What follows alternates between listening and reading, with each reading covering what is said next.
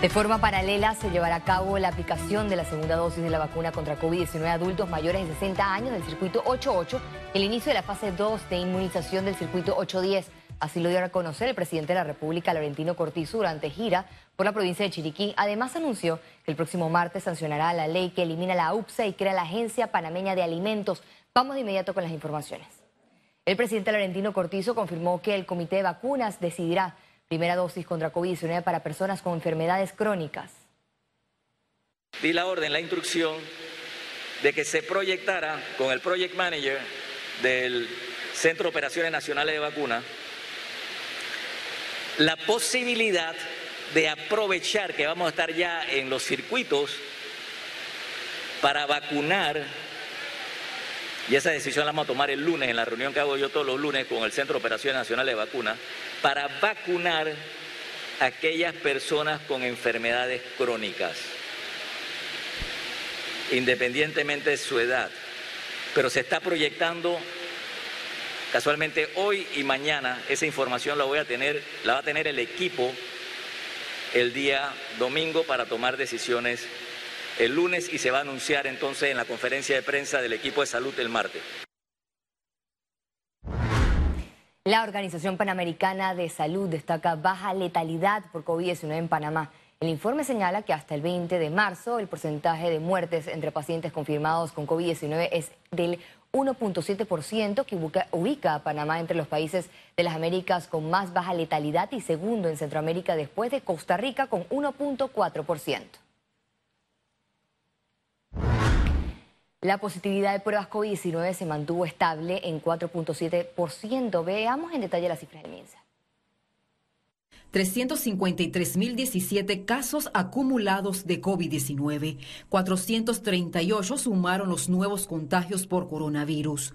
634 pacientes se encuentran hospitalizados, 99 en cuidados intensivos y 535 en sala. En cuanto a los pacientes recuperados clínicamente, tenemos un reporte de 341.900. Panamá sumó un total de 6.087 fallecidos, de los cuales 12 se registraron en las últimas 24 horas. Luego de ser cuestionado por la fiesta del Plan Panamá Solidario, el vicepresidente de la República, José Gabriel Carrizo, señaló que es de humano emocionarse. Eh, esa tarima artística es permanente. Ahí pasan artistas diariamente eh, para darle apoyo moral a los voluntarios.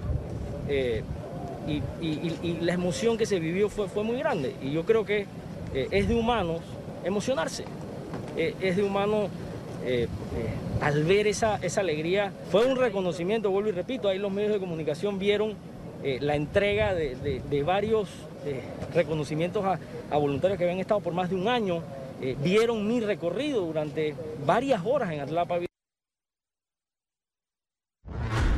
Especialistas en contrataciones públicas advierten que las licitaciones llave en mano en Panamá tendrán costos elevados.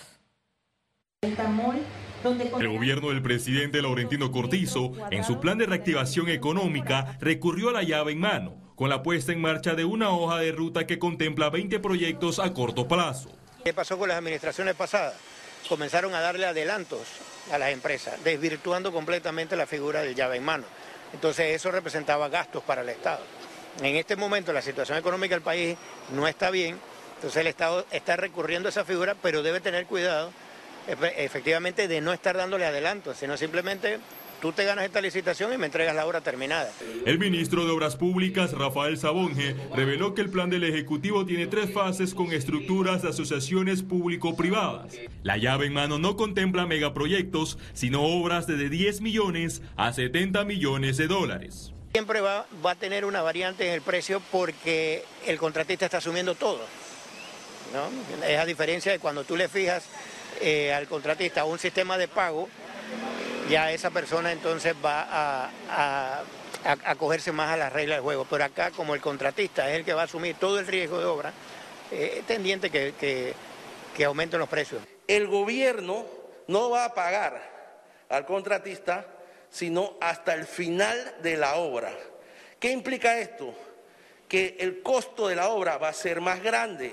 ¿Por qué va a ser más grande? Porque el financiamiento al que recurre este contratista lo va a incluir en el precio, lógicamente. La Cámara Nacional de Contrataciones Públicas recomendó precaución en los controles para evitar coimas. Las licitaciones llave en mano tienen sus, sus pros y sus contras.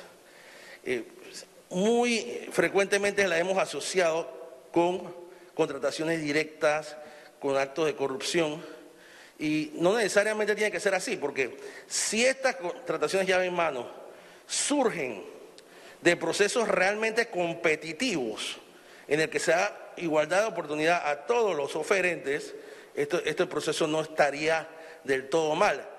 Las construcciones de las obras estiman pagos entre 2023 y 2024. Félix Antonio Chávez, Econius. El Museo del Canal de Panamá abre sus puertas después de un año de cierre por la pandemia.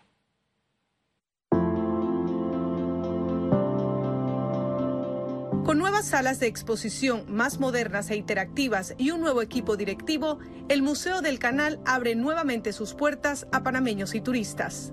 Nosotros acabamos de renovar la sala que cuenta realmente la historia de la vida en la zona del canal pero no de una perspectiva nada más del Sonian.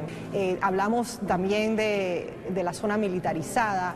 Es realmente eh, buscar la historia e investigarla. Eh, esta es una sala que ha tomado más o menos un año y pico armar y se hizo durante la pandemia con un trabajo de investigación enorme.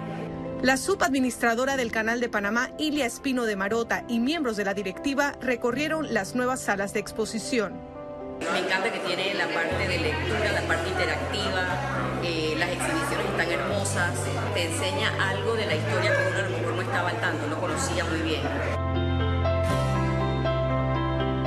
El museo cuenta con todas las medidas de seguridad para recibir a los visitantes. Esto incluye gel alcoholado en diferentes áreas de la exhibición, medidas de distanciamiento y el uso de mascarillas obligatorias, al igual que la toma de temperatura. Además, tenemos un nuevo sistema de aire acondicionado con todos los sistemas de calidad de aire interior, lo que permite una mejor calidad de aire dentro de nuestras exhibiciones. El Museo del Canal retrata a través de sus salas un valor histórico y cultural de Panamá. Es muy importante venir, comprender, aprender cosas nuevas y la idea es poder darles a todas las personas sobre cultura, animarles a todos a poder aprender más sobre cultura. Esto es muy valioso para todos nosotros. El Museo del Canal de Panamá es una institución sin fines de lucro que promueve y rescata la memoria de Panamá y su canal. Además, es uno de los destinos turísticos más importantes del país. Para EcoTV, Caroline Schmidt.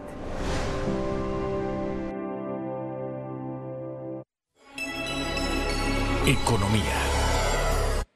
La banca aseguró que no resistirá una nueva moratoria bancaria y piden a los clientes modificar sus préstamos.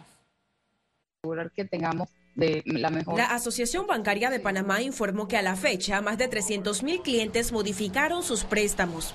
Esto luego de que a septiembre de 2020 reportaron un millón de clientes con moratoria bancaria. Es necesario reforzar el mensaje de que todos los clientes deben acercarse a sus instituciones bancarias deben acercarse para explicar su situación. Entendemos que en este contexto probablemente la situación de muchos clientes no haya cambiado. Sabemos que el nivel de desempleo del país todavía sigue siendo elevado, que el número de contratos suspendidos que han sido reinsertados nuevamente a la fuerza laboral es menor al 50% todavía. Esa situación la entendemos, pero necesitamos que los clientes bancarios se aproximen, que los clientes bancarios contesten las llamadas de los bancos, porque ¿para qué estamos llamando a los bancos? Los bancos estamos llamando para ofrecer y encontrar soluciones. No sientan que es un acoso ni que el banquero lo está llamando para quitarle la casa ni el carro.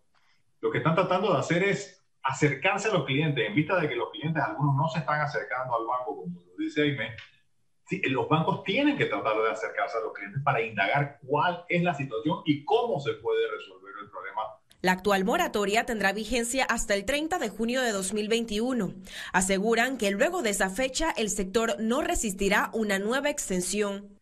Porque significaría sencillamente que ese crédito que todos necesitamos para que el país pueda recuperarse no va a estar disponible. El Sistema Bancario Nacional de Panamá cerró 2020 con 795 millones de dólares en utilidades, lo que representa una caída en ganancias de 44.1% respecto al 2019.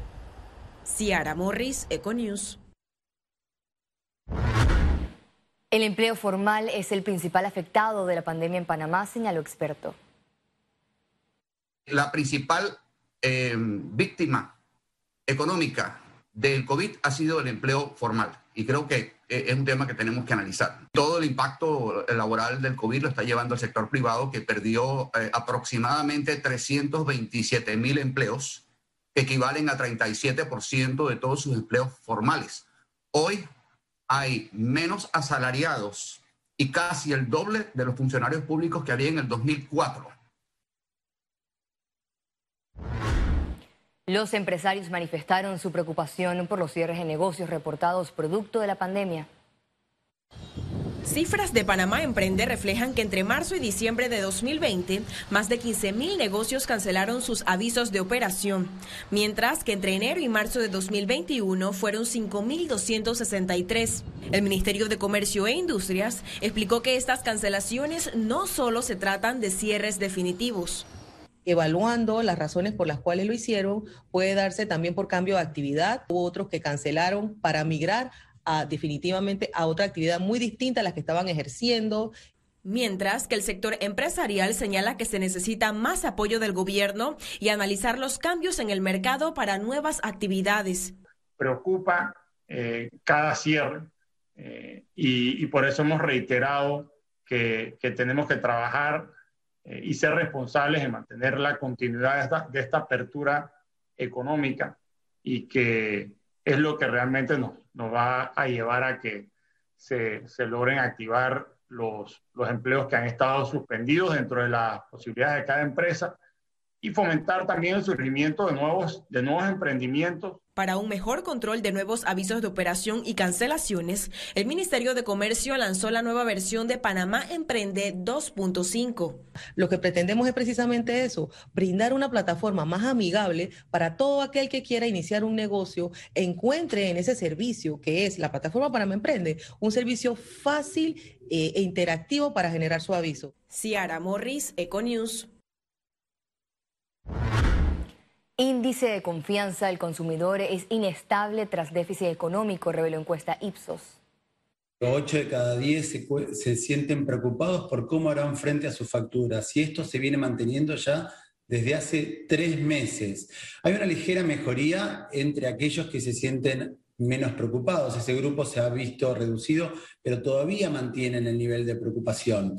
Y esto se debe principalmente a que 47%, quiere decir uno de cada 10 panameños se ha visto impactado por el índice de experiencia financiera, impactado en cuanto a su economía. Este viernes fracasó el intento de reflotar el buque de bandera panameña encallado en el canal de Suez. Remolcadores y dragas hicieron todo lo posible para desencallar el portacontenedores de que desde hace cuatro días bloquea esta ruta comercial clave entre Asia y Europa. La compañía encargada de la gestión técnica del navío señaló que dos remolcadores suplementarios del 2 de 220 a 240 toneladas llegarán antes del 28 de marzo para reforzar las maniobras. Hay más de 230 barcos a la espera para atravesar esta ruta. Al regreso, internacionales.